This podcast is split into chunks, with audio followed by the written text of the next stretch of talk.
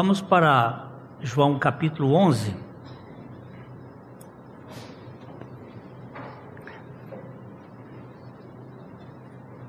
Eu, domingo passado, preguei daqui e achei melhor. Mas o que eu estava vendo ali, para eu virar, é melhor do que aqui. Obrigado, Beto.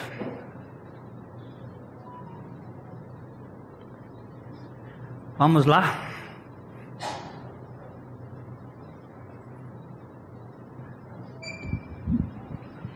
Estava enfermo Lázaro de Betânia, da aldeia de Maria e de sua irmã Marta.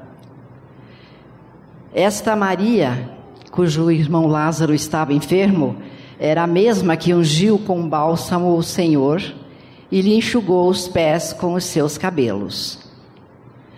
Mandaram, pois, as irmãs de Lázaro dizer a Jesus: Senhor, está enfermo aquele a quem amas.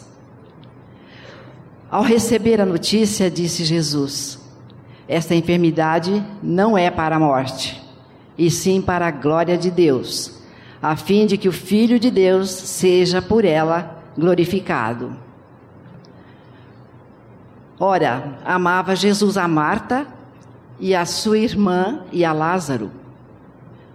Quando, pois, soube que Lázaro estava doente, ainda se demorou dois dias no lugar onde estava. Depois disse aos seus discípulos: Vamos outra vez para a Judéia. Disseram-lhe os discípulos: Mestre, ainda agora os judeus procuravam apedrejar-te e voltas para lá? Respondeu Jesus: Não são doze as horas do dia? Se alguém andar de dia, não tropeça, porque vê a luz deste mundo. Mas se andar de noite, tropeça, porque nele não há luz. Isto dizia, e depois lhes acrescentou: Nosso amigo Lázaro adormeceu, mas vou para despertá-lo. Disseram-lhe, pois, os discípulos: Senhor, se dorme, estará salvo. Jesus, porém, falava com respeito à morte de Lázaro mas eles supunham que tivesse falado do repouso do sono. Então Jesus lhes disse claramente: Lázaro morreu. E por vossa causa me alegro de que já lá não estivesse, para que possais crer, mas vamos ter com ele. Vamos parar aqui. Toda a história vai até o capítulo, o versículo 46. E nós vamos aqui andar um pouquinho sobre esse essa parte inicial. Eu te peço, Espírito Santo, que fales aos nossos corações. Estava enfermo Lázaro de Betânia, aldeia de Maria e de sua irmã Marta. Vamos dar uma olhadinha no versículo, no capítulo 10, no versículo 40. Capítulo 10, verso 40 mostra que Jesus, em razão da perseguição que os judeus, judeus sempre você quando lê judeu é da Judéia, Galileu é da Galileia, o povo judeu estava dividido nessas duas posições, os galileus e os judeus. Os galileus, eles representam um povo que viu a luz, porque a Galileia dos gentios, onde Jesus teve o seu ministério mais extenso. A Judéia é mais aquela religiosidade pesada, legalista, mas no pé da letra e não no espírito da letra. E, e quando Jesus esteve pregando ali na Judéia e eles começaram a querer, ele curou aquele cego, eles começaram a querer matá-lo. Fizeram umas três tentativas para apedrejar Jesus. E ele saiu dali e foi para o outro lado do Jordão. Vê aí como diz, novamente. Novamente se retirou para além do Jordão, para o lugar onde João batizava no princípio, e ali permaneceu. É, por que, que eu quis ler esse versículo?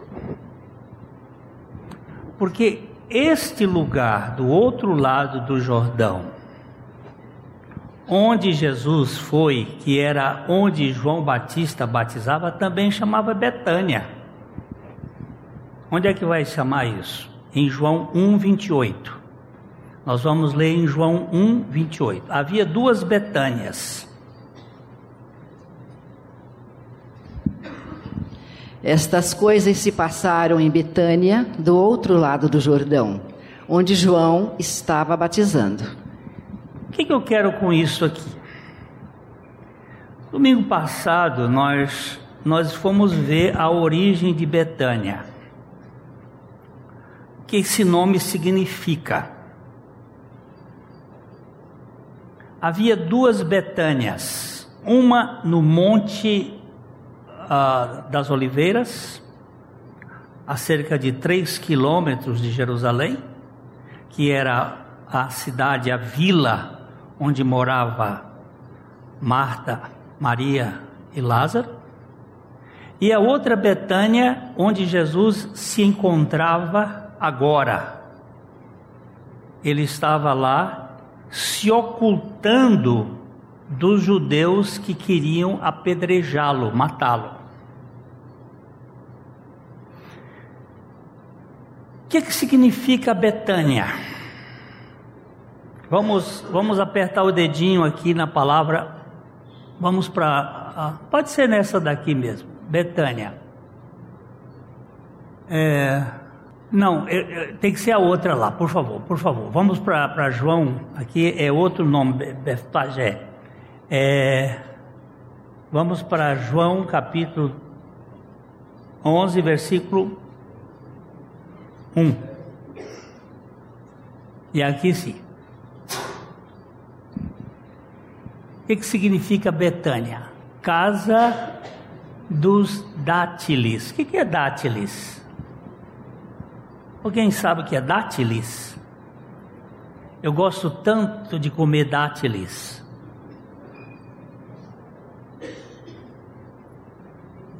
Tâmaras.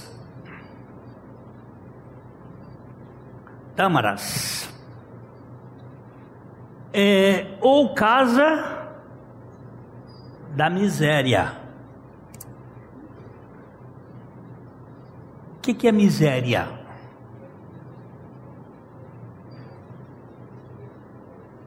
Hum? Pobreza, carência, sofrimento.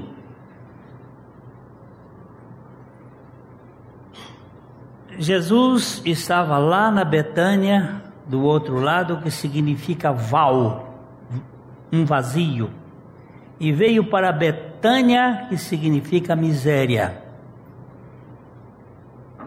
A Betânia de lá é diferente, da, o nome é diferente, porque aqui representa a, o lugar da casa dos miseráveis.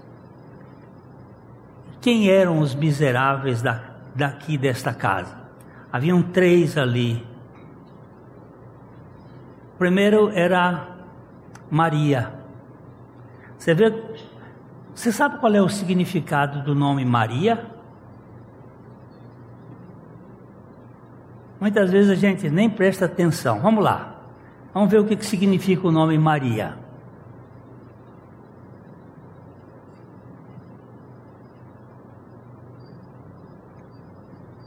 sua rebelião.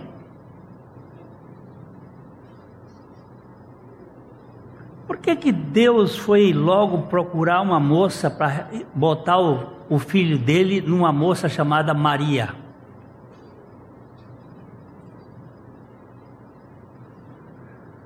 Porque ela faz parte de uma raça que se rebelou contra Deus. Nós somos os revoltados contra Deus, nós somos os rebeldes. Nós somos a raça daqueles que lá no jardim do Éden viramos as costas para Deus e fugimos de Deus. A palavra Maria vem de Miriam, é uma forma da hebraica de Miriam, que significa aquela que, que na sua rebelião fugiu. E esta Maria aqui faz parte dessa raça dos miseráveis, dos indignos, daqueles que não têm valor em si mesmos. Porque a pessoa que se baseia na sua própria justiça, ela baseia-se em algo nojento porque a Bíblia nos diz que a nossa justiça é como trapos de imundícia. Essa palavra trapos de imundícia significa panos podres de menstruação. Lembrando que naquele tempo profético não existia estes absorventes modernos descartáveis que uma mulher pegava um mulambo, um pano velho, e fazia daquele pano velho uma almofadinha para simplesmente absorver o sangue que saía no seu período menstrual. E principalmente no deserto, nas regiões de pouca água, aqueles panos não podiam ser lavados sempre. E a mulher, no período menstrual, ela se tornava imunda. Por isso ninguém podia tocá-la no período menstrual. Até mesmo pelo mau cheiro. É isto que é a nossa justiça. Nós somos uma raça de revoltados, de rebeldes, que fugiu de Deus desde o jardim do Éden. Mas vamos ver, verificar também o nome Marta. O que, que significa Marta? Marta é de origem aramaica, ela foi rebelde. Maria é a sua rebelião. E a Marta, ela foi rebelde. Porque é aqui que nós temos que ver onde Jesus tem que ir. Na casa dos rebeldes, onde a miséria tem tomado conta.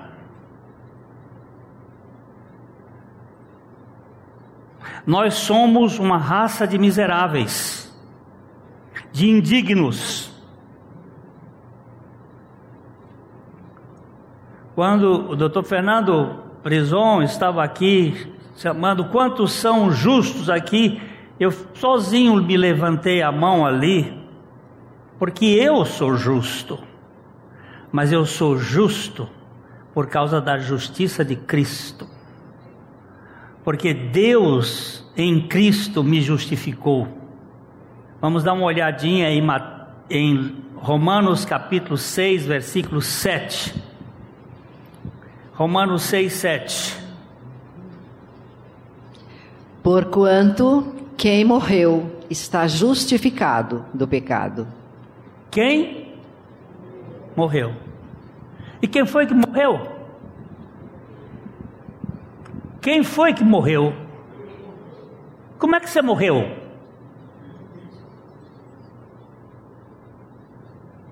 Aí nós temos que baixar um pouquinho o texto para a gente ver. Vamos começar lá no primeiro versículo, não tem importância que a gente leve aqui uns 10 anos no capítulo 11 de João. Que? Que diremos, pois? Permaneceremos no pecado para que seja a graça mais abundante? De modo nenhum. Como viveremos ainda no pecado, nós os que para ele morremos? Ou porventura ignorais que todos nós fomos batizados em Cristo Jesus? Fomos batizados na sua morte?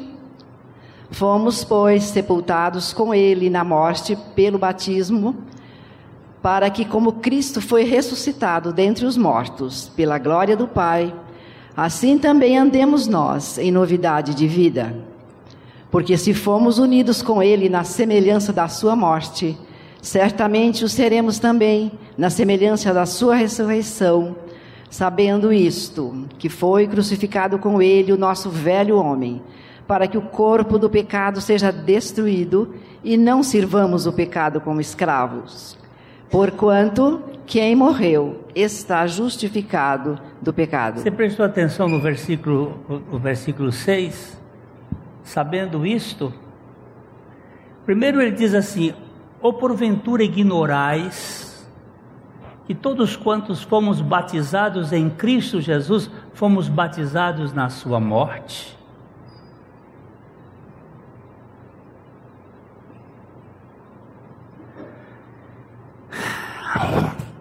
O que, é batismo?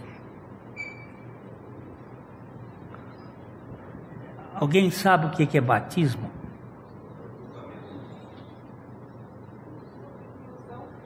Batismo é o que se faz com picles. Para fazer picles, a gente batiza a o legume duas vezes. Primeiro na água fervente. E esse termo é bapto. E o segundo é no vinagre. E esse termo significa baptizo. E o termo aqui usado é baptizo não é batismo em água, é batismo em Cristo. Nós fomos incluídos nele. Quando você pega o, a cenoura ou o pepino e você vai fazer o picles, você tem que batizá-lo na água fervente, depois tirá-lo e batizá-lo, aí batizar no vinagre, o vinagre fica dentro do picles e o picles fica dentro do vinagre, o, o, o, a, a, o legume, isso é o que significa batizado em Cristo Jesus, fomos batizados na sua morte. Ele levou sobre si os nossos pecados e transferiu para nós a sua justiça. Pode ser uma coisa maior do que isso? Quando você come o picles, você sente o azedinho do vinagre. Quando você tem comunhão com um cristão, você sente o cheiro de Jesus. Ele vai representar, ele vai manifestar o cheiro de Jesus. Nós somos a raça dos perversos, rebeldes, que fomos alcançados por Jesus, ele veio para nos buscar. E ele nos tomou na cruz e nos incluiu num batismo nele, para que nós representássemos a sua própria vida. A vida dele está em mim. Eu sou justo pela vida de Cristo. Mas fazemos parte de uma raça rebelde. Ai, vamos voltar lá para João capítulo 11 e vamos verificar Lázaro. O que, que significa Lázaro?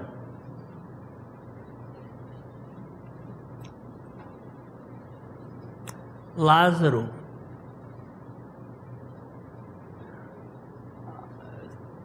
Não, aí você botou Tis, não está aí Lázaro, não. Lázaro significa alguém ajudado por Deus. Lá de novo. Lázaro, a quem Deus ajuda. A quem Deus vai tomar aquela pessoa fazer uma obra. Os rebelados, os revoltados, os insanos, os doentes, os enfermos. Domingo passado eu falei aqui, alguém ficou muito, é, assim, um pouco, pastor, mas é, é, não sobra ninguém, ninguém. Ninguém é saudável. Ninguém é são psicologicamente falando. Aqui dentro desta sala, nós temos aí umas 450, 500 pessoas, por aí assim. Nós temos aqui um hospício sem grades. Isso aqui é o verdadeiro. E eu vou dizer mais uma coisa: as igrejas são, em certo lugar, piores do que o mundo lá fora. Tem mais doido dentro da igreja do que fora. Quando eu trabalhei no, na clínica Colina Verde, clínica psiquiátrica, tinha uma plaquinha lá que dizia: Os doidos daqui de dentro esperam a visita dos doidos lá de fora. E os doidos lá de fora são em geral piores do que os doidos lá de dentro. Porque aqueles, eles até fazem devaneios. Quem é você? Sou Napoleão Bonaparte.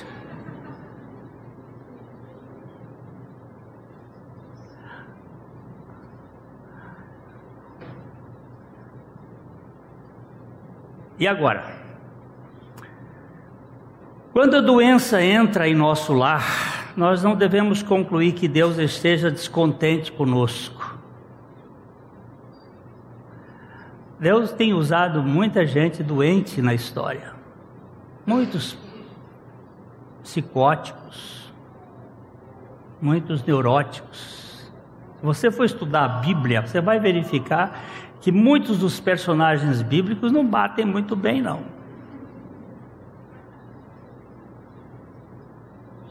O nível de normalidade deles não é assim saudável. Aquele Sansão mesmo, que de Sansão ele só tem o um nome, Sansão, era bem doente. E ele cometeu suicídio. Quando ele pôs as mãos sobre as colunas do templo do, onde ele estava, ele disse: Morra Sansão e todos que aqui estão.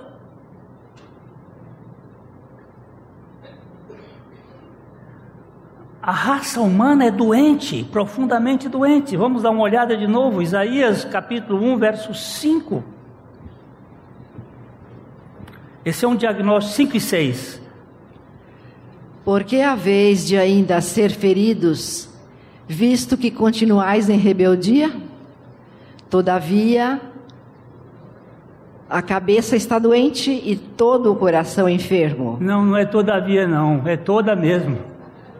Não tem a via. Toda a cabeça está doente e todo o coração enfermo. Desde a planta do pé até a cabeça, não há nele coisa sã, senão feridas, contusões e chagas inflamadas, umas e outras não espremidas, nem atadas, nem amolecidas com óleo. Ele está mostrando que a nossa estrutura, a nossa realidade, é uma realidade de rebeldia. Um pouquinho antes, ele vai dizer, vamos aqui, Isaías, um pouquinho antes, abaixa um pouquinho, ele diz aqui, ó, versículo 3. O boi conhece o seu possuidor e o jumento o dono da sua manjedoura. Mas Israel não tem conhecimento, o meu povo não entende. Deus está dizendo que até os animais irracionais, como boi e jumento, conhecem as pessoas que tratam deles, mas o meu povo não me conhece. Nós somos uma, uma, uma raça caída, uma raça rebelde, uma raça em demanda dentro de um lar que é a menor célula social. Nós temos as disputas, as dificuldades entre marido e mulher, entre pais e filhos, que são verdadeiras guerras nucleares. Na Bíblia aparece um casal que tinha um uma mãe grávida de duas crianças e essas crianças já brigavam no ventre da mãe. Jacó e Esaú. Nós somos uma raça que é realmente rebelde e contenciosa. E é para esta cidade da miséria que Jesus entra para oferecer saúde mas é a saúde dele.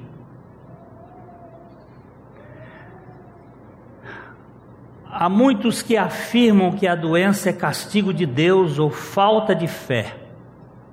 Eu me lembro de alguém aqui na nossa igreja que pensava assim, dizia: se fulano está doente é porque pecou algum pecado. É, Toda enfermidade, em última análise, é resultado do pecado, mas nem sempre decorre diretamente de um pecado pessoal.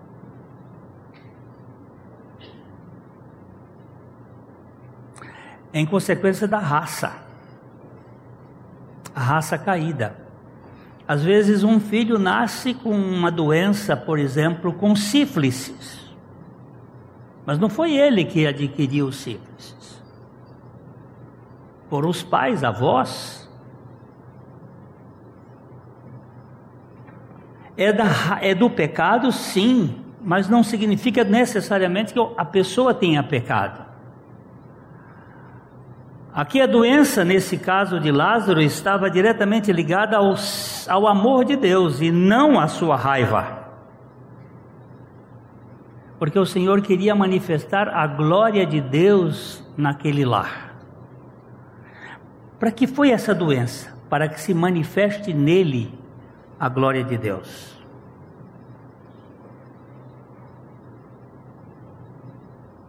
Nesse meu é, acontecimento do dia 24 de janeiro, agora vai fazer um mês, é, aquele, aquele episódio, eu só posso entender que foi um episódio permitido por Deus para manifestar a sua glória. E eu tenho louvado ao Senhor por esse piripaque, porque ele é um instrumento da graça de Deus na minha vida. O Dr. S. Macmillan ele afirmou: a ciência médica reconhece que emoções como medo, tristeza, inveja, ressentimento e ódio são responsáveis pela maioria das nossas doenças. Os cálculos variam de 60% a 100%. Medo, tristeza, inveja, ressentimento. Você presta atenção quando um, um acidente, uma pessoa perde um filho, uma esposa, um marido, que é muita agarrado, que ele perde, aquela pessoa entra numa dificuldade. Eu estou olhando aqui para uma menina aqui na minha frente, né, ela vem sofrendo, ela teve perdas significativas. Isso aí desencadeia as nossas, os nossos hormônios, desencadeia as nossas desordens e aquilo acaba adoecendo. Ela tem batalhado e está batalhando, e nós estamos orando, e a vontade do Senhor será, pré, será mantida na vida dela, seja na vida ou na morte, mas é a vontade do Senhor. Mas essa pessoa entra em depressão e daqui a pouco você vê, vai embora. Porque nós psicossomatizamos. Nós assumimos aquilo. Quando Isaías colocou que o, o, o mundo é um hospital a céu aberto, nós precisamos entender que nós todos somos muito doentes e precisamos da presença do Senhor na nossa casa. Algumas vezes Cristo vê que nós precisamos da doença para que o bem de nossa alma, mais do que a cura do nosso corpo, alivie ou limpe o nosso peso. Não é a cura do corpo que vale tanto, é a libertação do peso da nossa alma.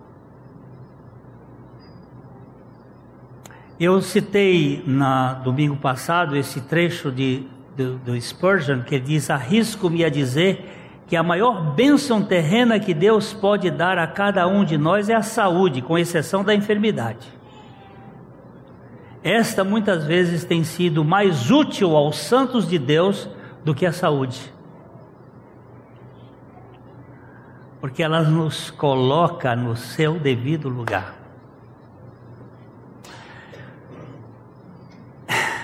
Deus arregimentou Satanás para prestar um serviço na vida de Jó.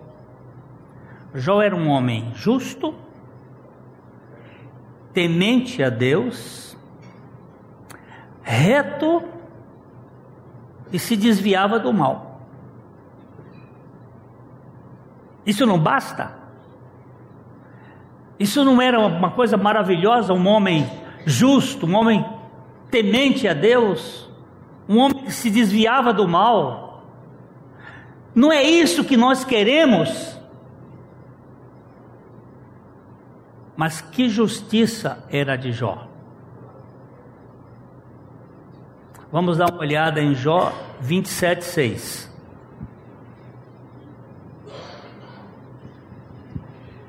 A minha justiça me apegarei e não alargarei não me reprova a minha consciência por qualquer dia da minha vida. Como é que ele diz aqui? A minha justiça. De quem era a justiça? A dele. E quando você se agarra à sua justiça, você se torna insuportável. As pessoas mais difíceis de se conviver são aquelas que estão presas à, suas próprias à sua própria justiça. Elas são implicantes, elas são é, chatas. Chatas. Chatas de convívio. Vamos ver, vamos ver Jó 30, é, 33, 1.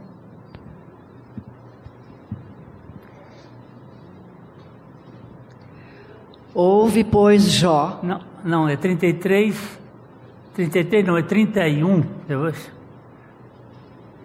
Acendeu-se a, a, ira de Eliú, filho de Baraquel, Buzita, da família de Rão. Acendeu-se a sua ira contra Jó, porque esse pretendia ser mais justo do que Deus.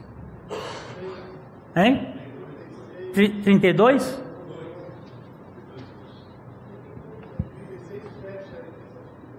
Não, Aí é dois, é dois, 32, dois. Então? Então se acendeu a ira de Eliú, filho de Baraque, Baraquel, o Buzita, da família de Rão. Acendeu-se a sua ira contra Jó, porque esse pretendia ser mais justo do que Deus.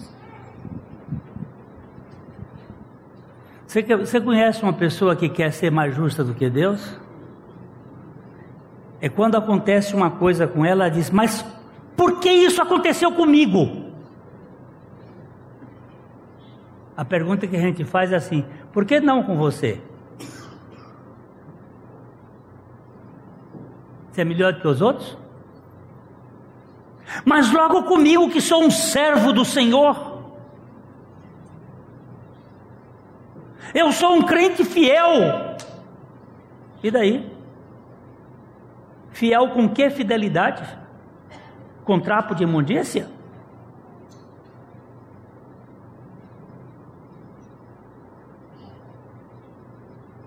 Jó era justo. Mas que justiça era de Jó?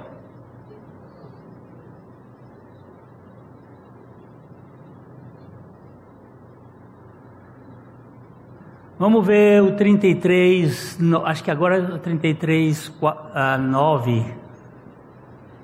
Acho que é. É.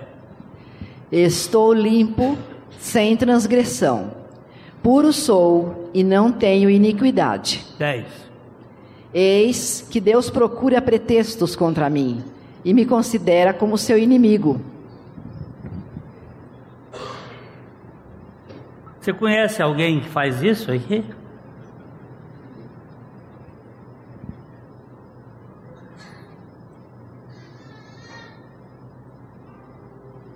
Agora Jó teve um momento que ele se arrependeu. É 41, 5? Vê se é 41, 5. Não, não é o 5. Baixa um pouquinho, baixa. Baixar é para baixo, aqui está subindo. Não é, é, não é aí, não, é 40. 42? 42.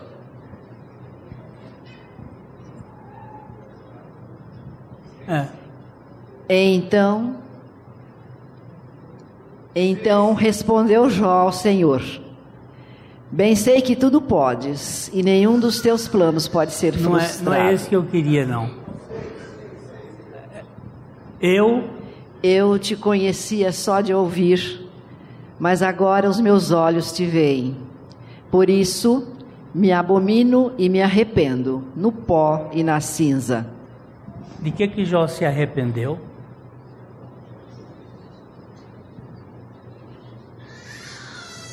O que que Jó fez de errado?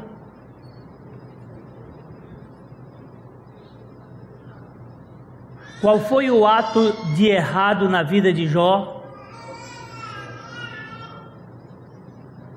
Ato nenhum. Ele nunca cometeu nenhum erro moral. Ele diz que colocou selo nos seus olhos para não ver as donzelas. Ele não teve cobiça sexual. Ele cuidou das viúvas, ele cuidou dos pobres, ele di, di, dividia suas riquezas com os necessitados. Ele era um homem justo. Mas a sua justiça nada mais era do que trapo de imundícia. E quando ele aqui diz assim: Eu te conhecia só de ouvir, é como acontece com muitos de nós que conhece Deus do professor da escola dominical, do pastor, conhece de informação, mas não conhece de relação. E muitas vezes o sofrimento e a doença são os instrumentos que Deus vai se utilizar para chegarmos ao fim de nós mesmos, a fim de poder nos recorrer à sua onipotência.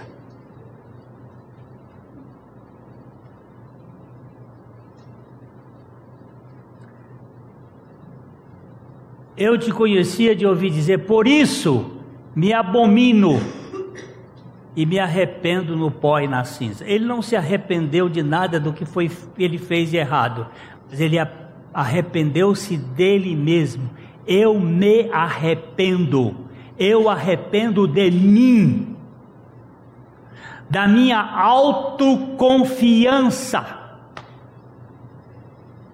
Porque o pecado principal do homem é a sua autoconfiança e a sua autoestima. E não a confiança no alto e a estima do alto. Porque se temos a estima de Deus, nós temos o descanso na nossa alma.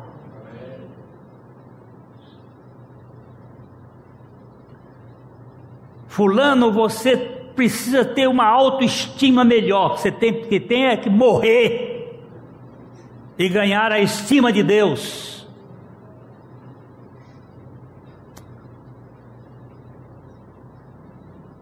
O período, Dr. Richard Sibes, ele disse: o período da enfermidade é um tempo de purificação para aquela contaminação que havíamos adquirido em nossa saúde emocional. Uma boa doença tende a produzir a saúde da alma. Jó saiu de lá diferente do como ele começou.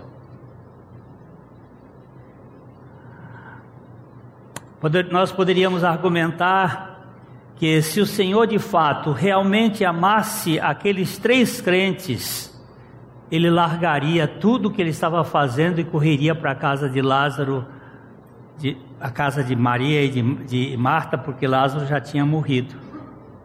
Ele correria para lá, mas ele não foi.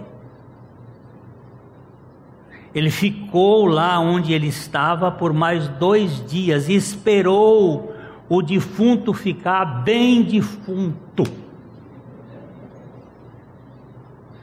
Jesus ressuscitou três pessoas. A filha de Jairo, o filho da viúva de Naim e Lázaro. Uma menina que tinha morrido recentemente ainda estava quentinha o filho da viúva de Naim, que estava de um dia, já estavam indo para o enterro. E Lázaro é o defunto mais defunto dos três. Porque nos dois casos poderia ser catalepsia. Mas no de Lázaro não.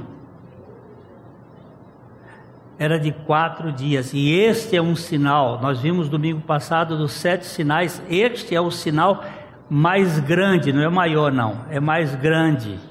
É o sinal exponencial do sete, porque ele trata da vida. O único que dá a vida. Você pode ter um médico que dá saúde, que ajuda na saúde, que ajuda na visão, que pode dar condições, que opera, mas dá a vida. Não.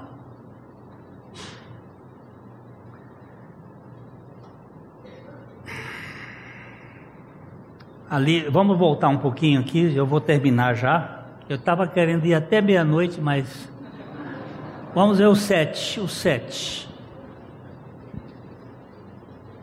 Depois, Depois disse... disse aos seus discípulos: Vamos outra vez para a Judéia. Disseram-lhe os discípulos: Mestre, ainda agora os judeus procuravam apedrejar-te e voltas para lá? Aí você entende por que, que ele tinha ido para lá. Porque ele tinha que esperar o tempo da sua crucificação. E o tempo da sua crucificação é na semana seguinte. Ele tinha que se ocultar por algum tempo, ficar lá, esperar a hora do para que ele veio. Lembra que na oração que ele fez lá no Getsemane, ele disse assim: Passa de mim este cálice, passa de mim este cálice, passa de mim este cálice. Aí depois ele disse assim: Mas para esta hora eu vim, seja feita a tua vontade. Esta é a hora mais importante deste universo. Porque naquela hora, o Deus Todo-Poderoso, encolhido na figura do homem Jesus de Nazaré, iria assumir a redenção de uma humanidade rebelde, de uma humanidade caída, que fugiu de Deus, e ele iria colocar tudo isto no seu filho para que ele nos salvasse de nós mesmos. Eu fui ao, ao acampamento dos jovens hoje pela manhã e lá a Fernanda estava aqui. Uh, com uma, camisa, uma camiseta é, salva, li, liberta-me, liberta. Eu preciso ser liberto, liberta. Aí eu digo, está errado aqui, está faltando, liberta-me de mim. O problema não é liberta só, não é liberta de mim. Eu sou o problema. Eu me lembro da minha mãezinha, na hora das orações, quando eu ficava com ela lá, ela fazia essa oração sempre: Ó oh Deus, me livra de mim mesma. E eu ficava muito intrigado com ela. E aos 65 anos de idade, Deus permitiu que ela ganhasse a libertação dela mesma. Ela foi uma bela professora de escola dominical por muitos anos, mas só aos 65 anos de idade ela nasceu de novo. Porque você pode estar na igreja, mas você pode não estar em Cristo. Você pode estar cheio de Bíblia, mas você não está cheio do Espírito Santo. Uma coisa é diferente da outra. E aqui nós vemos perfeitamente isto. Jesus estava esperando o momento. E os discípulos responderam, respondeu Jesus: Não.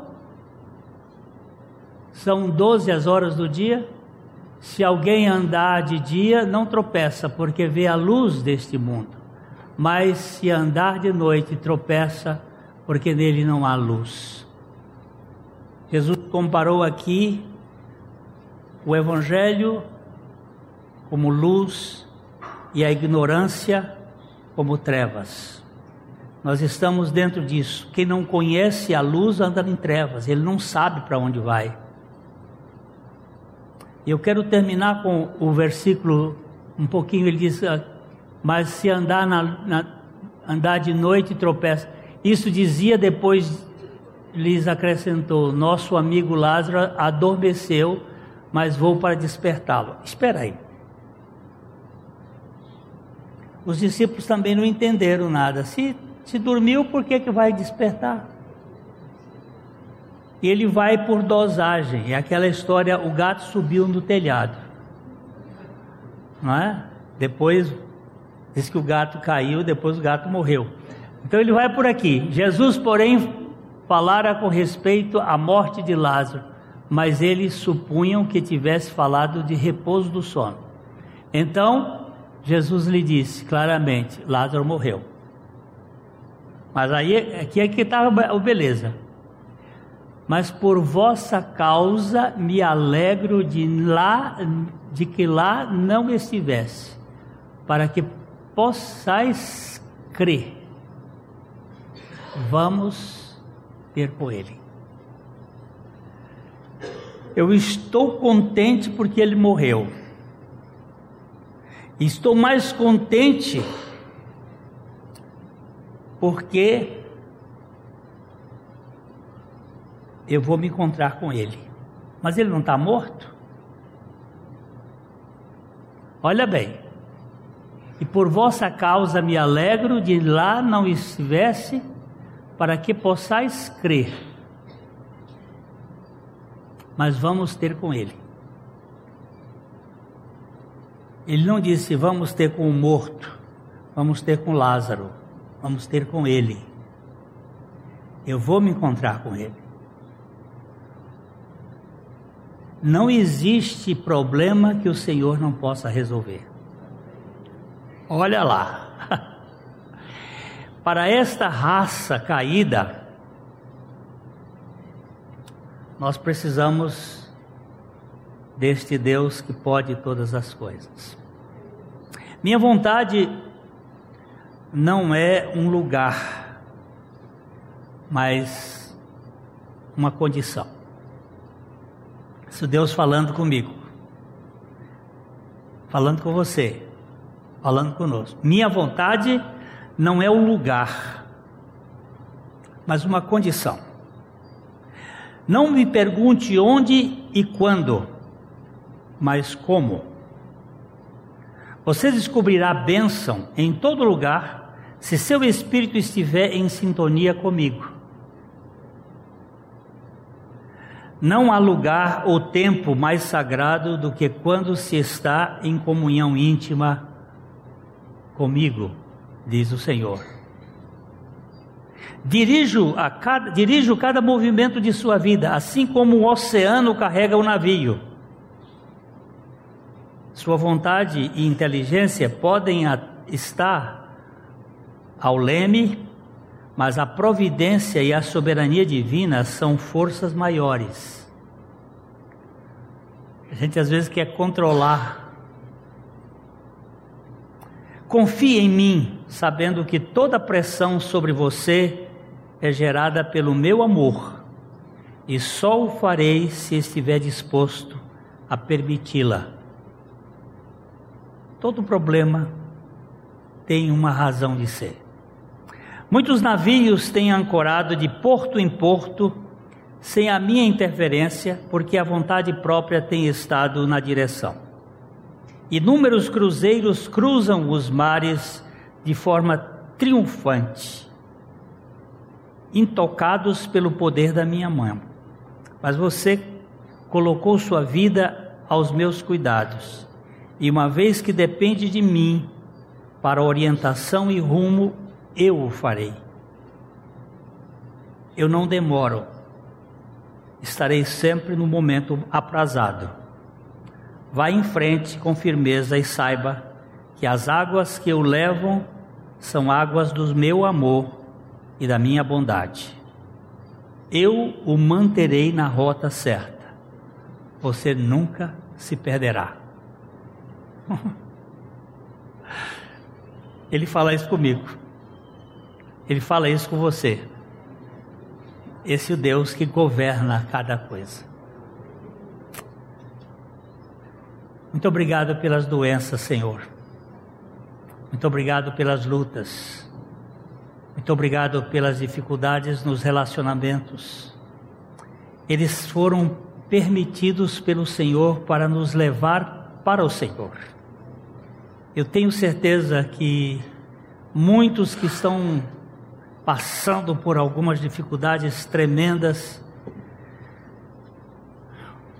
Foi um projeto teu para que eles se desprendam das suas próprias forças e dependam de ti.